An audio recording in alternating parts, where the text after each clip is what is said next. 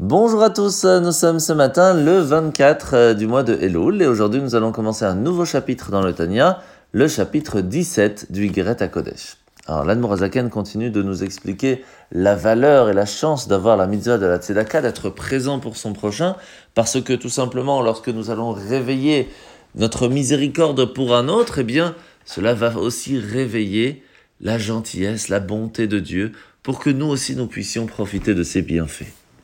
Et c'est là que la Nourazaken vient nous parler et nous expliquer comment cela fonctionne.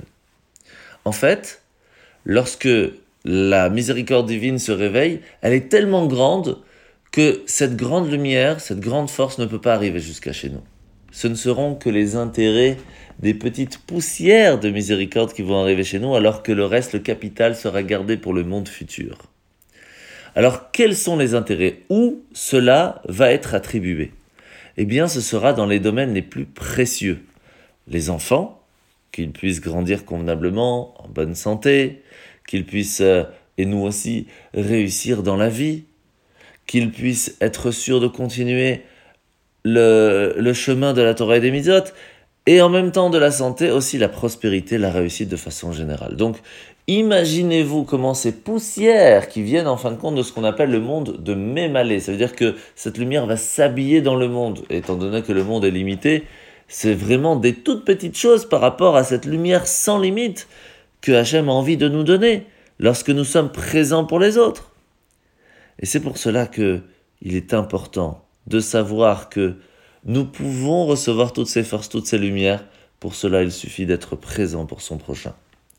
Alors la mitzvah négative de ce matin, mitzvah numéro 356, c'est la mitzvah qu'il est interdit de reprendre la femme qu'on a répudiée, qu'on a divorcée, si elle a déjà épousé quelqu'un d'autre.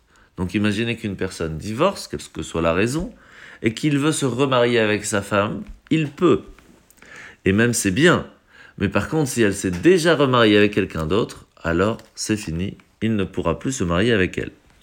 La paracha de la semaine, c'est parachat Nitzavim. Moshe va avertir le peuple juif que dans l'avenir, c'est prévu déjà à l'avance qu'on va être infidèle avec Dieu, qu'on ne va pas réussir à faire convenablement tout ce qu'il faut tout le temps. Mais là, Hachem nous dit, sache que je serai toujours présent pour t'ouvrir la porte, tu seras toujours chez toi car tu es mon enfant, tu es, tu es mon fils. Donc tu peux venir quand tu veux, quelle que soit la façon dont tu vas agir. Alors c'est assez extraordinaire. D'un côté, Hachem nous demande de l'aimer de toute notre âme, de tout notre cœur, mais aussi de toutes nos forces.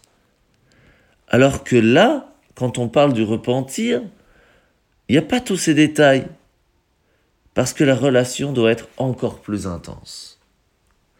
Qu'est-ce que cela veut dire? En fait, si aujourd'hui, dans la façon dont nous agissons, dans la façon dont nous avons compris les choses, dans la façon que nous prenons nos décisions, est arrivé un moment où nous avons fauté, nous avons fait quelque chose qui allait à l'encontre de la volonté de Dieu, cela montre que la relation que nous avons avec lui n'est pas assez forte. Et donc Hachem nous demande que cette normalité que nous avons réussi à mettre dans notre vie n'est pas présente assez pour nous empêcher de fauter. Il va falloir donc faire évoluer cela en faisant que notre normalité, notre façon de vivre soit encore plus forte, jusqu'à que cette possibilité de fauter soit improbable. Et c'est là la grande force de la Teshuvah qui va nous donner cette possibilité. Il suffit d'y travailler et nous pouvons réussir. Bonne journée à tous et à demain.